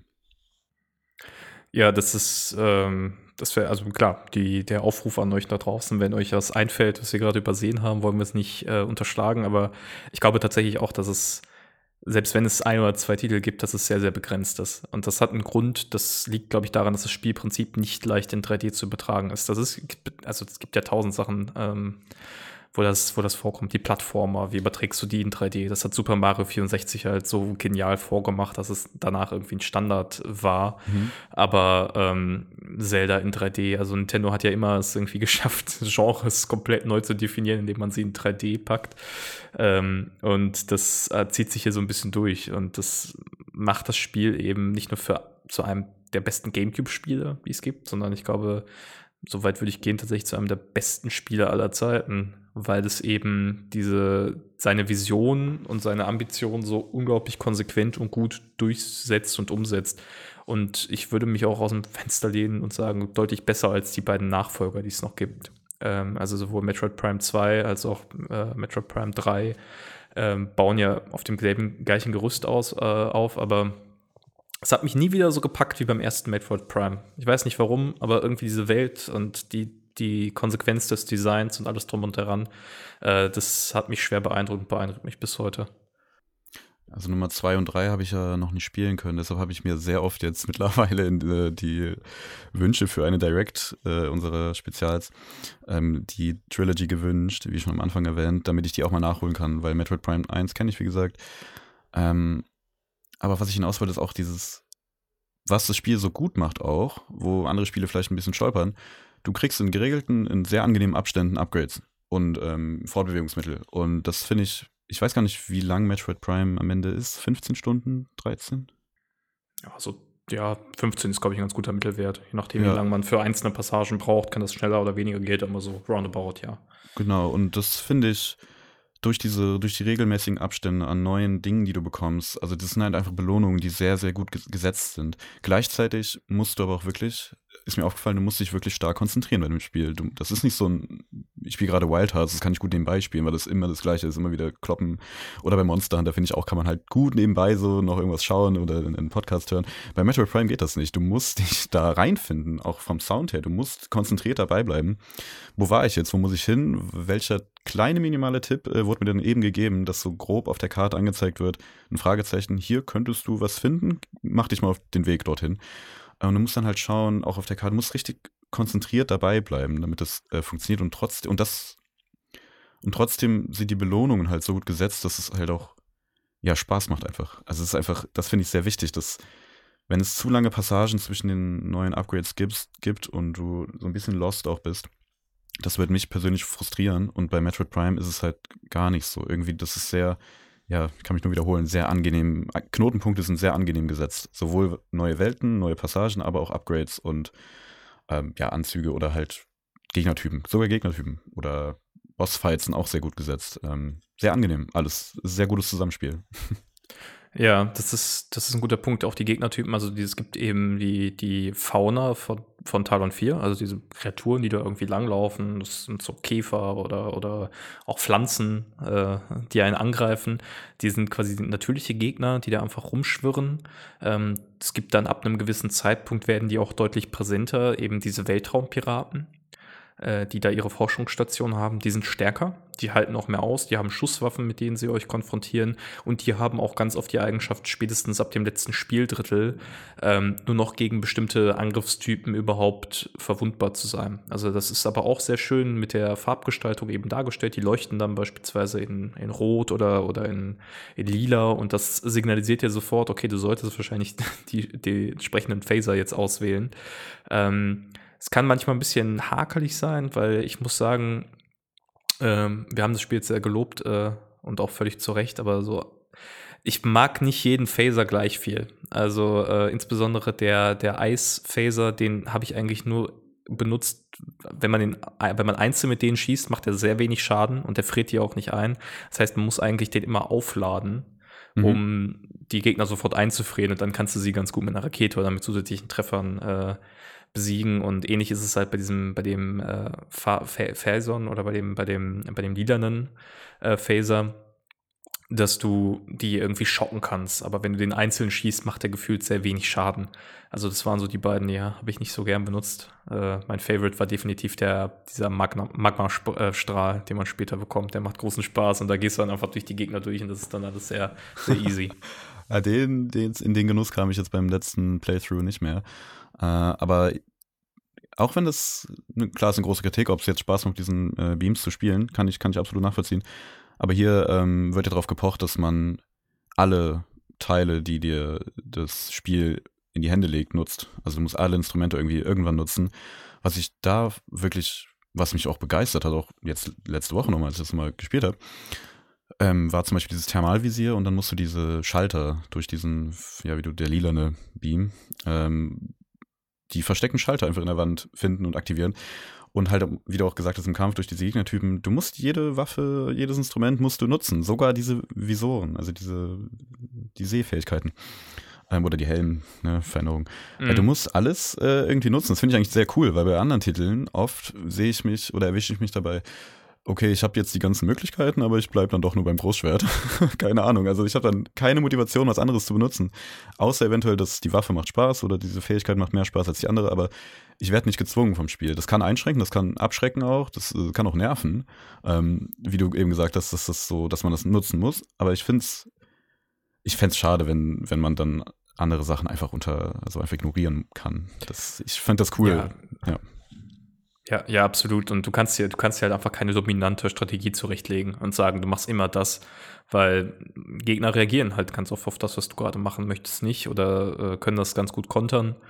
Ähm, insofern musst du immer ein bisschen das managen und in Zukunft, wir haben vorhin ja gesagt, man hat grundsätzlich keinen Munitionsvorrat. Das stimmt auch für die normalen Angriffe, für die Phaser äh, Angriffe, aber du hast natürlich durch die Raketen eine Munitionsbeschränkung. Und die sind auch sehr, sehr wichtig im weiteren Spielverlauf, um überhaupt bestimmte Rätsel zu lösen und auch bestimmte Gegnertypen effizient zu bekämpfen. Also gerade auch diese Weltraumpiraten, die dann irgendwann fliegen mit ihren Jetpacks. Äh, da war meine beste Strategie eigentlich immer, den, diesen starken, super starken Verfolgungsbeam äh, äh, hinterher zu schicken, weil die dann äh, weg sind einfach. Aber ja, also das ist auf jeden Fall cool gemacht, das stimmt. Das ist diese Herausforderung, äh, die bietet da immer wieder was Neues zu machen. Und, was ja auch ganz faszinierend ist, es gab schon immer bei Metroid diesen Morph Ball. Mhm. Den hast du ja gerade beschrieben, also dass sie sich so einrollt und dann durch die Welt äh, sich bewegen kann. Ähm, das wäre witzig gewesen zu sehen, okay, wie macht man das aus der Ego-Perspektive? Haben sie sich wahrscheinlich gedacht, geht nicht. da wird, wird einem schlecht bei. ja. äh, deswegen ist das ähm, der einzige Teil des Spiels, wo man dann in die Third Person wieder wechselt. Also sobald ihr auf den Morphball gibt, gibt es so eine Animation und sie rollt sich zusammen und dann könnt ihr dann weitermachen. Aber das ist auch sehr cool gemacht, dass man sie dann halt auch in der Rüstung sieht, die sich auch verändern kann. Ähm, dass, dass dem Spieler wieder gesagt wird, hey, du, du spielst Samus, sie ist, eine, sie, ist eine, sie ist ein Charakter, die, die kennt man in dem, in dem Franchise. Und das sieht man ja nicht nur ähm, im, in der Morphball-Transition, sondern auch, wenn sie Raketen schießt und dann die Reflexion, man sieht ihre Augen. Ähm, das ist sowieso cool gemacht mit dem Helm, dass man auch so die Nebel wenn es so beschlagen ist und so oder wenn es regnet, das ist auch sehr, sehr cool gemacht. Äh, dass es da immer Stimmt, noch ein Mensch, ja. Mensch drin hängt in, diesem, in dieser Ausrüstung. Und das, finde ich, verbindet einen noch mal ein bisschen stärker mit Samus. Das ist, äh, wie gesagt, ein Charakter. So, im Franchise. Die ist das Haushängeschild so ein bisschen. Und dass man immer wieder erinnert wird durch diese Transitions, hey, du spielst sie, ne? Das finde ich sehr cool. Ja, ich, ähm, das ist halt auch ein ganz wichtiger Faktor, ne, dass sie eben Sie gibt mir so ein bisschen Master Chief Vibes. Also Schon. kann auch an der Rüstung, Rüstung liegen. Ähm, sie redet ja auch nicht. Also mit wem soll sie auch reden? Sie ist halt alleine unterwegs. Ähm, und das zeichnet sie, finde ich, auch aus. Dieses sehr, also sie wirkt einfach dadurch wie so ein sehr stoischer, sehr harter Charakter. Aber klar, das ist natürlich auch eine, eine Rolle, in die man schlüpft und man weiß einfach, man ist diese coole Figur, man ist diese coole Protagonistin, ähm, die sich jetzt hier eben durchkämpft und äh, ja, ich mag sie auch als Charakter irgendwie total gern. Ich finde es sympathisch. Und das war ja auch äh, tatsächlich beim, als Metroid dann aufkam, bei, bei den ersten Spielen auch dieser große Twist, dass man überhaupt realisiert hat, okay, man spielt hier einen weiblichen Charakter. Ja. Äh, und das Spiel thematisiert das gar nicht eigentlich, sondern sie ist, wer sie ist und sie ist in ihrer Rolle und sie fühlt sich damit gut offensichtlich und macht das, was sie macht aus Überzeugung. Und äh, ich finde, dadurch ist sie super sympathisch einfach die ganze Zeit, obwohl sie kaum vorkommt, so richtig als Charakter. Ja, richtig. Also ich habe ja auch eingangs erwähnt, äh, ich kenne sie nur durch den Smash, also durch ihren Auftritt in Smash äh, und habe natürlich als Kind gedacht, ja, das ist ein Kerl, ja klar. Und dann irgendwann, ich weiß gar nicht mehr, entweder haben es mir meine Brüder erzählt oder auf dem Schulhof irgendwelche Gerüchte natürlich wieder, nee, das ist eigentlich äh, eine Kopfgeldjägerin. Und ich war so, was? Wie cool ist das denn? Irgendwie war ich so, oh cool, das ist irgendwie so was ganz Neues auch gewesen. Ähm, Frage ich mich aber, wie, also ich finde es löblich, ich finde es gut, vor allem zu dieser Zeit. Ähm, aber wie, wie kam man dazu? Hast du da irgendwas rausgefunden? Ich habe da tatsächlich gar nicht äh, weiter. Ich glaube, das war schon ein bewusster Effekt, den sie setzen wollten damals. Weil ich glaube, es wird ja am Ende des allerersten Metroid-Spiels aufgelöst, überhaupt, mhm. wer sie ist. Und das war dann dieser, in Anführungsstrichen, Schocker, äh, ja. den sie da eingebaut haben. Ähm, natürlich heute auch ein bisschen mit dem Abstand, äh, ein bisschen weird ich, ich weiß gar nicht genau, wie man jetzt dazu gekommen ist, sie als Charakter so zu machen, wie sie ist. Ähm, ich glaube, die Sache mit den Choso war relativ schnell klar, dass sie eben diese Vorgeschichte hat. Und ein großer Kritikpunkt von Other M, das hast du ja gerade gesagt, äh, ist, dass sie da ja auch so komisch charakterisiert wird ähm, weil sie da ja eine ganze Zeit mit diesem, äh, mit diesem anderen ähm, Charakter irgendwie interagiert und der sie mehr oder weniger rumscheucht. Und ich glaube, das war so ein großer Bruch, weil man halt immer dachte, okay, die ist doch, die arbeitet alleine und die ist super cool und die stellt sich all diesen Gefahren und jetzt auf einmal wird die so degradiert zu so einer, zu so einem Laufburschen von irgendjemandem. Ähm, das hat nicht wirklich gepasst. Und äh, ich finde es cool, wie sie sie und Dread auch wieder charakterisiert haben. Da ist sie halt auch super knallhart und es gibt diese geile Szene von diesem Endgegner, der irgendwie so ein Maul hat und das komplett aufreißt und dann so super nah an sie rankommt und sie guckt ihn einfach nur so an und haut ihm dann einmal so ein Phaser ins Gesicht. also sie ist ein super starker Kontrast auch zu so einem Charakter wie Mario oder so, der sich ja vor allem auch irgendwie gruselt oder Luigi. Luigi wäre wahrscheinlich das beste Gegenbeispiel. Luigi hat ja immer Angst und ist so super expressiv und sie ist einfach so, guckt sich alles an und ja, ist völlig egal, so ungefähr. Metroid wie die Reihe, aber auch äh, Samus an sich, sie passt so null in die Nintendo-Familie. Das ist so, sie ist einfach, irgendwie beim Familientreffen ist sie halt da und jeder so, okay, ähm, cool, dass du hier bist, wir finden dich alle cool, aber warum eigentlich? Ähm, wie, wie, kommt, wie kam Nintendo damals in den 90ern darauf, ein Spiel von der Aufmachung und vom, von der Komplexität auf eine sehr kinderfreundliche Familienkonsole zu bringen. Also das ist, ich finde es cool, ich finde es sehr, sehr nice, vor allem, weil wir so geile Titel jetzt bekommen haben. Ja. Aber wie, warum kam das? Hast du da eine Idee? Ich, ich, ich, könnte jetzt auch nur spekulieren. Also ich glaube, was halt äh, ein wichtiger Faktor ist, ist, du brauchst Varianz. Ne? Also jede Konsole braucht eine Mischung aus äh, bestimmten Titeln, die, die eine große Zielgruppe ansprechen. Also ich meine, keine Ahnung, warum ist, äh, ist jetzt so ein Thema, mit dem ich mich auch abseits von Nintendo ein bisschen beschäftige, warum will Xbox unbedingt mehr Präsenz in Japan haben? Mhm. Äh, man kann natürlich sagen, japanische Spiele verkaufen sich auf PlayStation und Switch besser einfach äh, traditionell bedingt, klar, aber Xbox will diese Präsenz haben. Sie wollen die Crowd auch ansprechen, die eben Japano-Spiele mag, beispielsweise. Und ich glaube, Samus oder Metroid erfüllt halt die gleiche Funktion. Metroid ist ja auch eine der wenigen Nintendo-Marken, die meines Wissens im Westen immer erfolgreicher war als im, in, im asiatischen Raum, also in Japan selber auch. Das heißt, äh, du willst eben auch die, die Master Chief Crowd irgendwie ansprechen. Du willst einen Charakter haben, der äh, vielleicht äh, diesen Coolness-Faktor in irgendeiner Form hat. Und diese Varianz ist Nintendo, glaube ich, doch sehr wichtig. Also anders kann ich mir zum Beispiel auch solche Phänomene wie Bayonetta nicht erklären.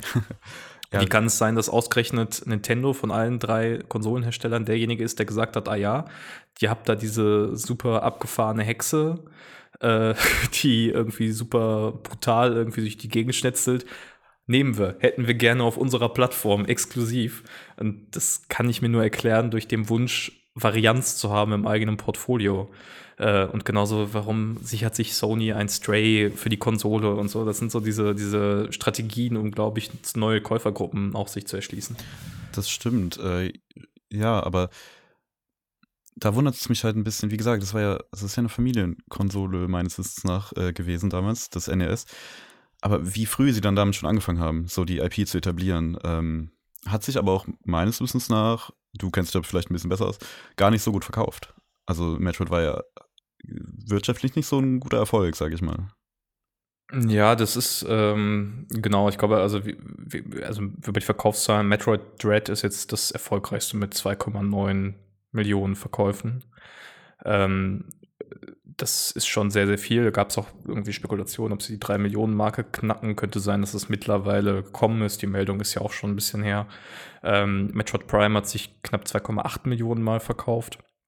Es ist kein, kein Big Seller für Nintendo. Es kommt nicht rein in die Kategorien für äh, von einem Mario oder einem Zelda oder diesen großen, großen Franchises. Aber ich glaube, wie gesagt, man muss ja immer wenn du eine Ansprache finden willst, brauchst du auch etwas, was Core-Gamer anspricht. Und Metroid ist, glaube ich, für sie einfach sehr, sehr wichtig, weil das so ein Kritikerliebling ist.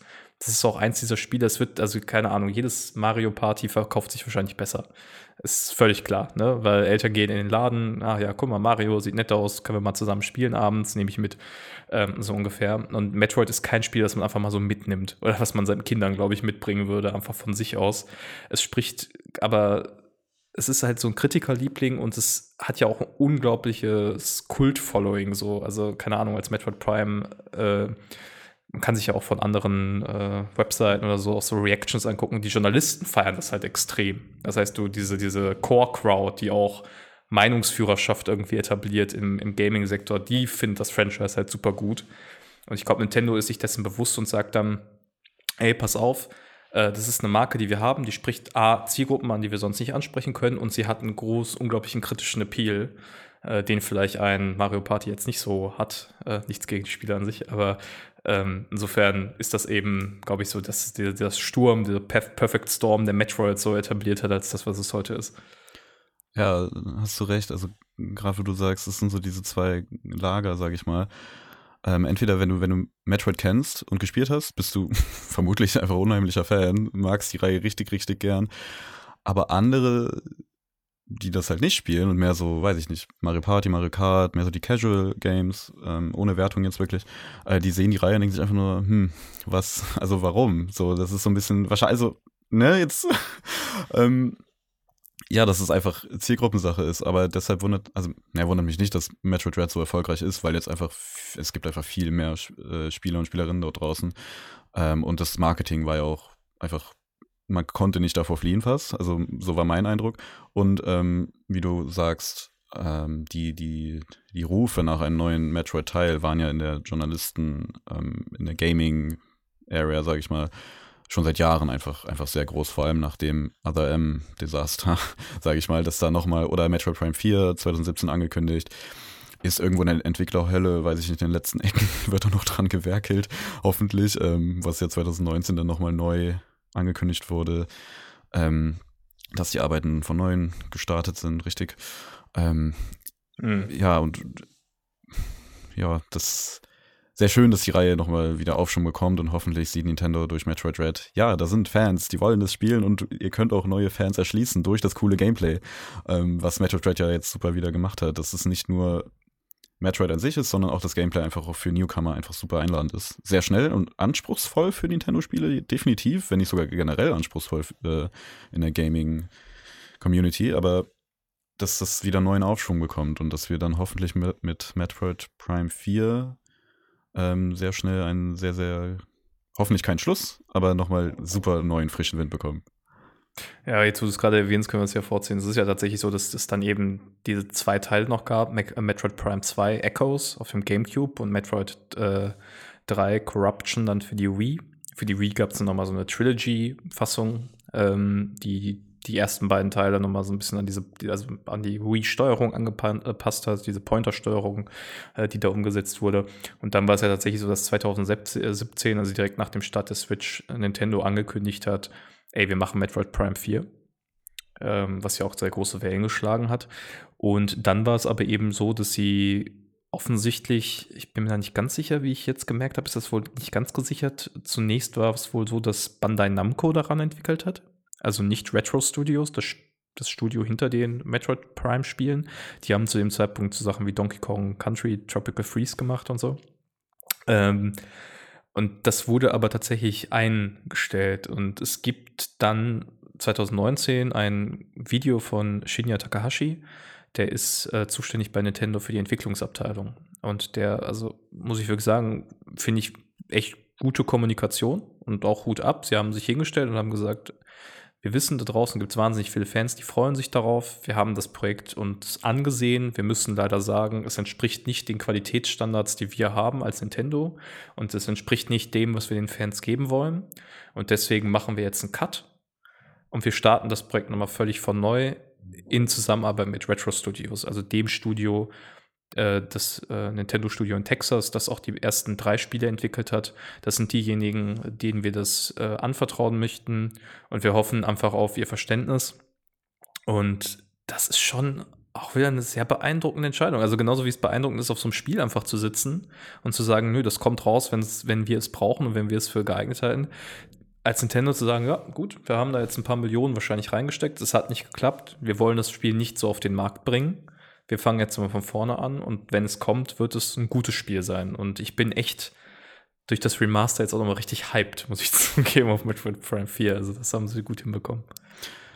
Ähm, ja, gerade wo du es sagst, also es ist natürlich dann unangenehm für Bandai Namco, dass diese Nachricht kam, dass sie anscheinend, wir wissen nicht, was vorgefallen ist, was da passiert ist. Aber auch schade für sie, dass sie so eine Marke dann auch dann verloren haben. Aber auch sehr schön für uns als Fans zu sehen, yo, wir sind wieder back bei den Retro, Retro Studios. Und sehr schön auch, wie du gesagt hast, die Kommunikation einfach toll, offen zu sagen, hey, sorry, wir sind einfach nicht zufrieden und das wird euch nicht gerecht als Fans. Da haben wir wieder diese zwei Lager. Also das spricht ja quasi diese Core-Gamer und ähm, diese alteingesessenen Fans halt einfach an. Und wenn man die dann verliert, dann ist, dann verliert man eventuell auch die Marke.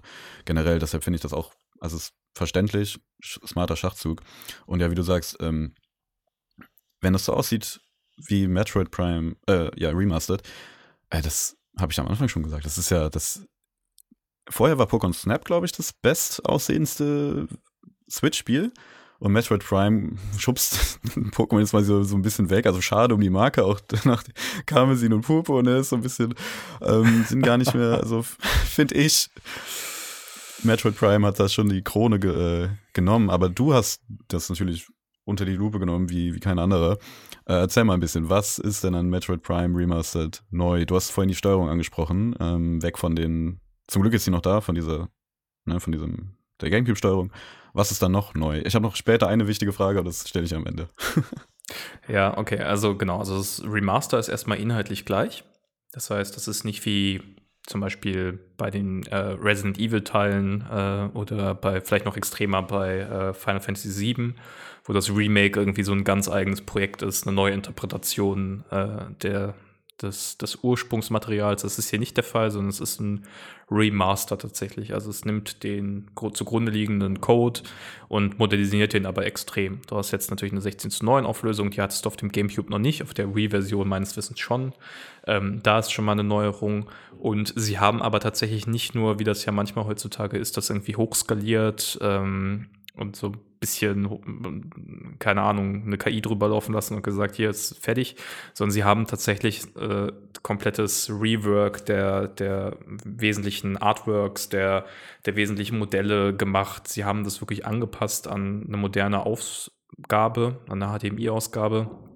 Und das Spiel läuft sehr, sehr gut und sieht super aus. Also du hast diese total strahlende Welt, du hast ganz feine Details. Das kennt man eigentlich von der Switch gar nicht so. Also bei aller Liebe für die Konsole, aber ich muss ja sagen, sie ist ja schon irgendwie sehr untermotorisiert. Du kannst, du, es gibt diese Graslandschaften, da kannst du durchgehen, du kannst fast jeden Grashalm sehen. Du siehst diese Wasserreflexion, also sieht super, super gut aus. Und es läuft butter, butterweich mit 60 Frames pro Sekunde. Also da droppt nichts, egal wie viel passiert auf dem Bildschirm. Es haben sie super gut umgesetzt.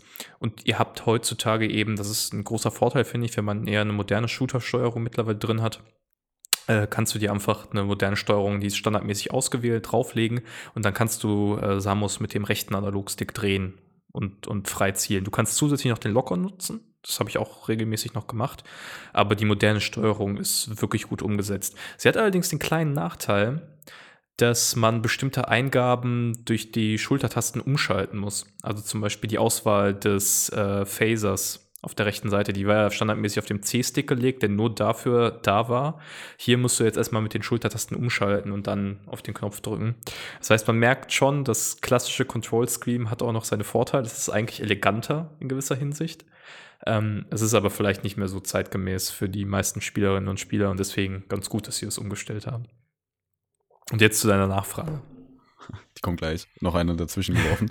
ähm, hast du es im Handheld gespielt? Wahrscheinlich schon für den Test so ein bisschen. Da stelle ich mir die Frage, ich habe kleine Hände, ich bin, ich bin ein kleiner Kerl, ich habe kleine Hände. Bei mir wird das schon eng. Wie ist es bei, bei anderen, die dann die Joy-Cons so ein bisschen so fast schon zerquetschen, beim, beim, bei den, um, um die Schultertasten zu bedienen? Wie funktioniert das bei Metroid? Ich stelle mir das unheimlich anstrengend vor.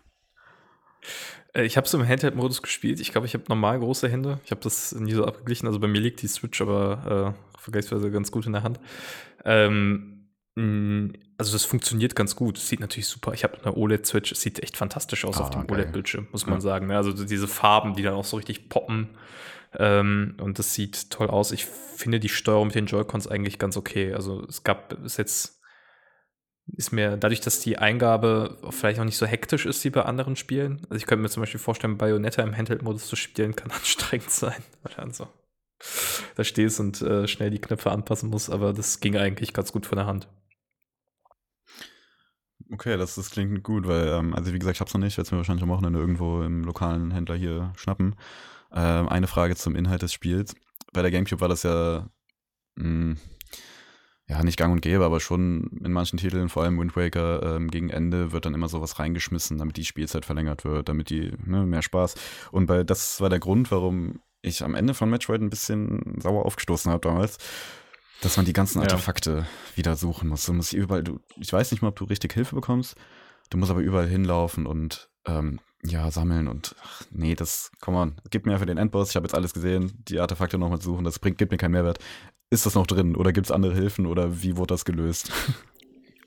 Das ist noch drin und es ist genauso wie, wie früher. Du musst die, es gibt ein Plateau, das du relativ früh erreichen kannst äh, wo Ruinen der Choso gelagert sind und da siehst du, dass diese Artefaktstatuen hinterlegt sind und die musst du scannen und daraus kannst du die Hinweise ablesen. Ähm, das ist tatsächlich der einzige Teil des Spiels, der mir auch dann irgendwann, äh, genau wie bei Wind Waker, einfach keinen Spaß mehr gemacht hat, weil ich bin kein Fan von Spielzeitstreckung generell. Und das war auch so etwas, wir dann dachte, okay, ich muss jetzt eigentlich nochmal durch genau die gleichen Korridore gehen. Es gibt keine neuen Gadgets oder so. Ich muss jetzt nur noch irgendwie diese Stelle finden, auf die, an der ich bisher vorbeigelaufen bin, als Artefakt zu suchen. Das haben sie drin behalten. Ich denke, weil einfach der Anspruch war, es wirklich eins zu eins so zu belassen, wie es ist. Ähm, ich würde echt draußen sagen, also schämt euch nicht, guck da einfach eine Lösung. Also ich, mir persönlich hat es jetzt auch keinen Spaß gemacht, die Nummer zu suchen. Ich habe dann auch nach zwei oder drei dann gesagt, nee, komm, ganz ehrlich, ich gucke jetzt einfach nach, wo die sind. Ich werde jetzt zum Endboss, äh, den haben wir gar nicht thematisiert, es gibt ja diesen Drachen, ähm, Ridley heißt der. Stimmt, ja. ähm, der, der auch. Gibt's ja auch noch. Diese, also, genau, der ist irgendwie dieser große, also ist irgendwie ganz cool, der ist so ein mechanischer Drache. Äh, der spielt tatsächlich für die Story gar nicht so die große Rolle, aber er ist halt dieses gefährliche Wesen, was halt irgendwo noch versteckt lebt auf diesem Planeten mittlerweile. Ähm, und deswegen hat Samus irgendwie so ein Kon Konkurrenzverhältnis zu dem, ist vielleicht komisch gesagt, aber ein Konflikt quasi zwischen den beiden, der sich so aufbaut über das Spiel hinweg und zu dem kommt man dann und dann kann man danach das Spiel abschließen. Aber ähm, ja, ja, irgendwas muss ja leider noch drin. Ja. Das haben sie bei Wind Waker, glaube ich, rausgenommen damals, ne? Diese komische Suche auf der Wii U. Genau, also du musst da ja diese Kartenteile suchen auf diesem offenen Meer und dann hast du auch so Hinweise und musst dann immer wieder so buddeln mit diesem Haken. Das haben sie entfernt oder ich glaube nur auf drei oder so reduziert. Vorher waren es maximal zehn, also waren schon eine Menge. Ich weiß nicht, ob es zehn waren, äh, aber schon, schon beachtlich mehr und dann haben sie es halt drastisch reduziert, was ich sehr gut finde. ja. ja. Gut, bevor wir ähm, so ein bisschen das nochmal abschließen, wir haben jetzt auch schon lange gesprochen, merke ich gerade auf dem Blick auf die Uhr. Äh, zur, zur, Entwicklungsgeschichte vielleicht noch ganz kurz. Also das Spiel entstand bei Retro Studios. Äh, das Studio wurde 1998 gegründet. Ähm, war ein Studio, das sich zusammengesetzt hat aus verschiedenen Leuten, die vorher auch viel an First-Person-Shootern entwickelt haben und da auch eben Erfahrung gesammelt haben. Und tatsächlich war das dann so, dass die in Zusammenarbeit mit Nintendo Research and Development One, so eine Eigenschaft von japanischen Unternehmen, wie ich äh, jetzt auch wieder gemerkt habe, äh, dass die gerne ihre internen Divisionen einfach nummerieren und das gar nicht so weiter thematisieren. Also zum Beispiel bei Final Fantasy 16 fällt es mir auf, das kommt ja dieses Jahr raus. Das ist Creative Business Unit 3. Und die haben auch so ein Logo, das sieht so super cool aus, also mit Feuer und so. Und denkst du, okay, das ist jetzt echt euer Name, einfach so drei durchgezählt. Oh, gut. Oh, äh, Boom.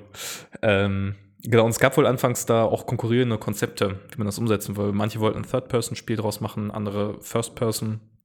Und es war wohl tatsächlich Shigeru Miyamoto, der ähm, sich das angeguckt hat und gesagt hat, Leute, macht das mal zu einem First-Person-Spiel, weil er meinte, dieses Plattforming und das, was ihr mit dem Spiel umsetzen wollt, das funktioniert nicht so gut mit der, in der dritten Dimension. Und ich muss sagen, äh, Miyamoto-san, Hut ab. Ich glaube, das war genau die richtige Entscheidung für dieses Spiel, das aus der First-Person-Perspektive zu machen, weil das eben auch dieses Gefühl von Gefahr und, und Erkundung noch viel stärker untermauert. Genau, und was finde ich auch noch ein großer Faktor ist, wenn du halt einen Third-Person-Titel hast, dann musst du die Kamera hinter dem Charakter haben. Und bei diesen sehr engen Räumen von Metroid Prime würde es einfach also klar, das wurde natürlich nachträglich dann eingebaut, diese Entscheidung, dass es First Person ist, wahrscheinlich früher getroffen, aber die hätten die Welt breiter machen müssen oder größer und dadurch geht halt einfach diese, dieses Isolationsgefühl auch verloren. Was ich aber sagen muss, durch diese Ego-Perspektive, vielleicht ist es, bin das auch nur ich, als ich jetzt nochmal gespielt habe, ähm, es alles wirkt sehr nah. Ne? Also ich muss mich ja. sehr viel drehen, um ein Gefühl zu bekommen, wo bin ich eigentlich gerade. Es wirkt alles sehr irgendwie erdrückend. Ich weiß nicht, woran es liegt. Vielleicht ist es im Remaster besser geworden durch 16 zu 9, aber durch das 4 zu 3 Bild vom GameCube. Ähm, das finde ich manchmal ein bisschen störend, aber das ist damals, also es ist halt ein super kleiner Faktor. Ja, und ich, äh, ich glaube, es unterstreicht einfach nur mal die Einzigartigkeit. Und es macht es eben besonders und sticht heraus. Und ich finde auch tatsächlich, ich hasse es eigentlich, in Ego-Shootern zu springen und sowas. Mhm. Und das haben sie sehr gut gelöst. Also ich, ich hatte nie das Gefühl, okay, ich habe jetzt einen Sprung verpasst, weil die Kamera tatsächlich blöd war oder unfair. Sondern manchmal bin ich irgendwo daneben gesprungen, habe ich gesagt, jo, habe ich irgendwie schlecht kalkuliert oder so. Aber ich hatte immer sehr gutes Gefühl bei der Steuerung, dass ich, dass ich Kontrolle habe. Insofern Hut ab an Retro Studios und ich bin sehr, sehr gespannt, was dann mit Metroid Prime 4 auf uns zukommt. Äh, vielleicht eine letzte Anmerkung, weil ich das extra mal rausgesucht habe, weil es sehr beeindruckend ist. Ähm, das Spiel war ein großer finanzieller Erfolg, doch, für, für GameCube-Verhältnisse. Der GameCube hat sich ja nicht so stark verkauft wie andere Nintendo-Konsolen. Mit 2,8 Millionen, aber vor allem war es halt unfassbar kritischer Erfolg. Das originale Metroid Prime liegt heute bei einer Metacritic-Wertung von 97 von 100 möglichen Punkten und Metroid Prime Remastered ist, glaube ich, bei 96 oder 95. Also ähm, 20 Jahre später kommen die gleichen Spitzenwertungen nochmal rein und das kann man bei weitem nicht über jedes Spiel sagen, was man, was wir hier in den Retro-Folgen besprechen. Ja, das stimmt. Ähm, klar, Metacritic kann man sich drüber streiten, ob das ein guter Indikator ist. Ich finde es immer ganz nett. Ich finde es ganz schön. Ähm, und ich habe es eigentlich erwartet. Ich habe es erwartet, dass es mindestens eine, also über 90 bekommt, äh, allein weil es damals schon, wie wir es sehr ausführlich besprochen haben, ein sehr fantastisches Spiel ist. Ähm, und natürlich denke ich mal, die Tester und Testerinnen da draußen haben den Titel früher auch schon, auch schon gespielt. Das heißt, die haben auch schon eine kleine Romantik, sage ich mal, mit diesem Titel, ähm, was die Wertung nach oben pusht. Finde ich persönlich nicht so schlimm, weil klar, es ist nicht super objektiv, aber ähm, wenn sie es gut belegen können und wenn es damals halt schon super gut war und dann einfach nur in die Neuzeit geschubst wurden mit Quality of Life Veränderungen, die halt auf die Moderne angepasst wurden, wie Steuerungsmöglichkeiten, dass man mehrere hat, man kann auch die von früher benutzen.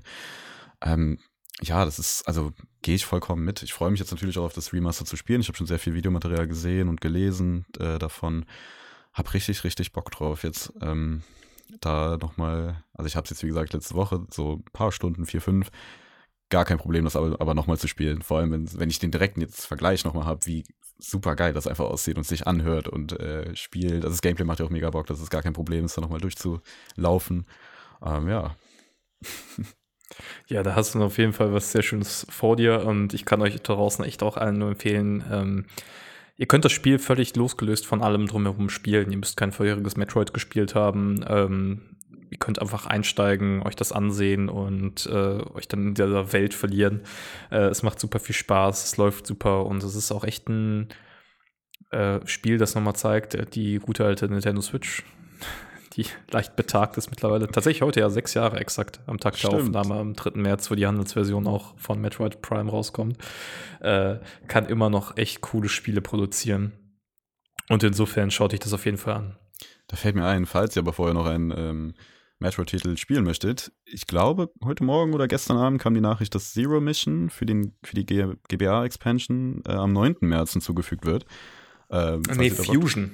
Fusion, ah, okay, verwechselt. Metroid Fusion. Ist das der, das Remake? Das ist der GBA-Teil. Ich weiß aber gerade nicht, ob das ein Remake Ich überlege gerade, ob das das Remake oder das. Nee, das Remake müsste doch Zero Mission sein, oder? Ja, ich glaube auch. Ja. aber wenn die Podcaster schon durcheinander kommen.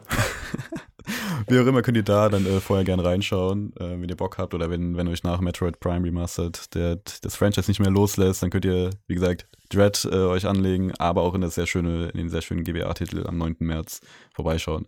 Die freuen sich. Auf jeden Fall. Und der ist auch super gealtert. Und ähm, ja, ey, Metroid. Ihr könnt, ihr könnt richtig viel Metroid spielen. Jahrelang kam nichts. Jetzt könnt ihr alles spielen. Ihr ja. könnt die 2D-Teile alle spielen. Es fehlt eigentlich nur noch irgendwie so ein Port von äh, Samus Returns.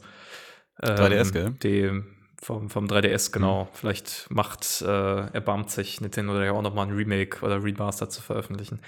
Äh, das ist ja, es ist immer so. Das, äh, Nintendo sitzt ja immer so auf Gold. Das ist ja genauso wie die Leute verzweifelt sagen, gebt uns doch Wind Waker und Twilight Princess. Ich, ich warte immer noch. Ich, bezahle, ich bezahle nochmal 60 Euro. Ihr könnt es doch. Die ja. Leute sitzen da und sind verzweifelt. Gut, äh, Micha, es war mir ein Fest, hat sehr großen Spaß gemacht. Vielen lieben Dank, ich hatte auch sehr, sehr viel Spaß. Ähm, cool, dass wir so lange über Metroid reden konnten. Eine Reihe, die, mit der ich gar nicht so viele Berührungspunkte habe, aber jetzt will ich noch mehr bekommen, sag ich mal. Ja, wenn euch da draußen das Gespräch auch Lust auf mehr gemacht hat, dann schaut gerne bei Endtower vorbei. Da haben wir einen Test äh, zu Metroid äh, Prime und auch zu Dread natürlich. Ihr könnt euch da ausgiebig informieren. Wir freuen uns, wenn euch der Podcast gefallen hat, äh, wenn ihr uns eine Bewertung da lasst auf Apple Podcasts, Spotify, Google Play, überall, wo ihr uns hören könnt. Sehen könnt ihr uns ja äh, nicht, aber hören könnt ihr uns überall und da freuen wir uns auch, wenn ihr das entsprechend äh, gutiert, wenn euch das gefällt. Ähm, Empfehlt es euren Freunden, schaut gern regelmäßig vorbei. Und bevor wir uns verabschieden, noch ein kleiner organisatorischer Hinweis. Nächste Woche gibt es kein Towercast. Da trifft sich das Tower-Team intern für ein Arbeitswochenende. Was meines Wissens bedeutet Mario Kart Double Dash. da werden wir so ein paar. da werden wir so ein paar Sachen äh, besprechen. Insofern müsst ihr eine Woche ohne uns auskommen und danach werden dann wahrscheinlich wieder Felix und Dennis einsteigen mit aktuellen Themen rund um, Nintendo, äh, rund um Nintendo und Themen aus der Nintendo-Welt. Insofern macht's gut und bis zum nächsten Mal. Bis dann, ciao.